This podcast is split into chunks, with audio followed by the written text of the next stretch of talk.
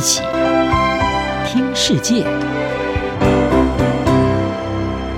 欢迎来到一起听世界，请听一下中央广播电台的国际专题报道。今天的国际专题要为您报道的是：戈巴契夫人生谢幕，送走苏联，结束冷战，功过随人说。苏联的末代领导人，同时也是唯一的一任总统戈巴契夫，在长期和病魔搏斗之后，在八月三十号辞世，享耆寿九十一岁。他是最长寿的一位冷战领袖，也是这个风起云涌时代的见证人。他在任内推行苏联民主化和市场经济，默许两德统一，打开东欧的铁幕，并且和西方领袖共同推动冷战结束。就连苏联和中共交恶数十年的紧张关系，也在他的任内趋缓。而在专政集权的苏联时期，戈巴契夫在一九八五年的时候被任命为总书记。这位当年五十四岁的领导人是充满了新鲜的想法，和过去掌控克里姆林宫的老派理论家形成惊人的对比。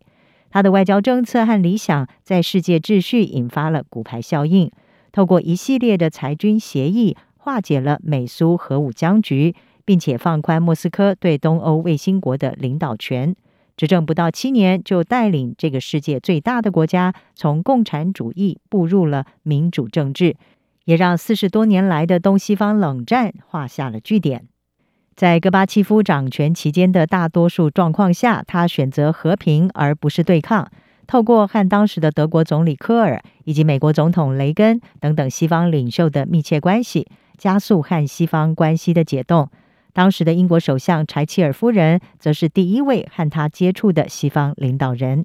戈巴契夫曾经在回忆录中是提到，他和这位铁娘子可以省略外交虚礼，直接的进行交流。而这位英国史上第一位的女首相，也曾经直言，她喜欢戈巴契夫，认为他是个可以沟通的对手。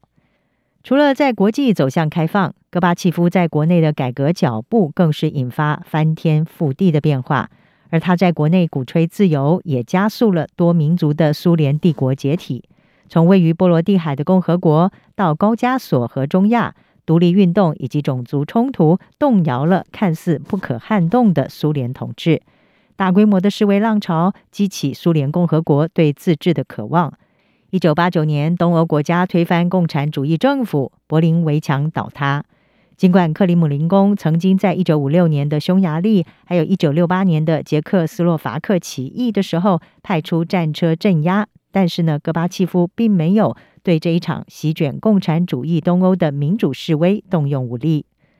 一九九零年，戈巴契夫当选了苏联第一任，同时也是最后一任总统。不过几个月之后，他就不得不面对强硬派共产党人的反抗。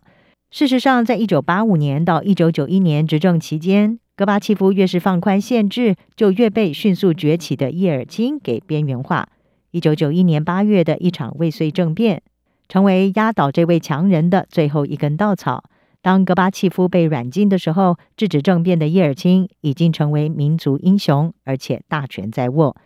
尽管对外有着终结冷战的攻击，但是呢，戈巴契夫对内没有办法安抚民族主义人士的不满。他所推行的改革和民主化就像双面刃，剥夺了他的指挥权。而他把苏联的经济权力下放给各个共和国，不但还没有看到苏联经济民主化的成果，反而因为改革准许设立私人银行和大肆印钞，带来了通货膨胀飙升的恶果，人民的储蓄变成了废纸。苏联的金融稳定也摇摇欲坠，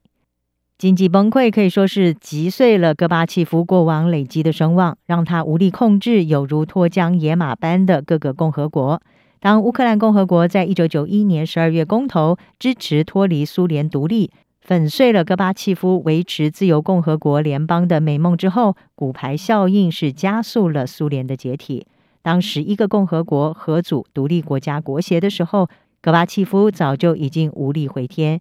于是他在苏联一九九一年十二月二十五号宣告解体之后，黯然地辞去了苏联总统。戈巴契夫走过前苏联历史，在他主政时期，美苏冷战结束，苏联共党也结束了七十年的一党专制统治。《纽约时报》就赞扬戈巴契夫是二十世纪，甚至是任何世纪少见对时代影响如此深远的领袖。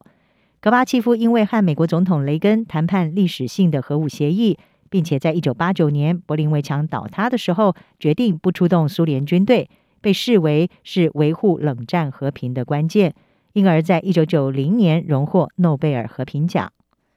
然而，许多俄罗斯人其实并不能够原谅戈巴契夫，认为他要为过去强大的苏联帝国瓦解负责。特别是苏联解体之后，一度不稳定的经济让很多人陷入了贫困。情报员出身的俄罗斯总统普廷就曾经自嘲，当时他偶尔会去当计程车司机来赚一点外快。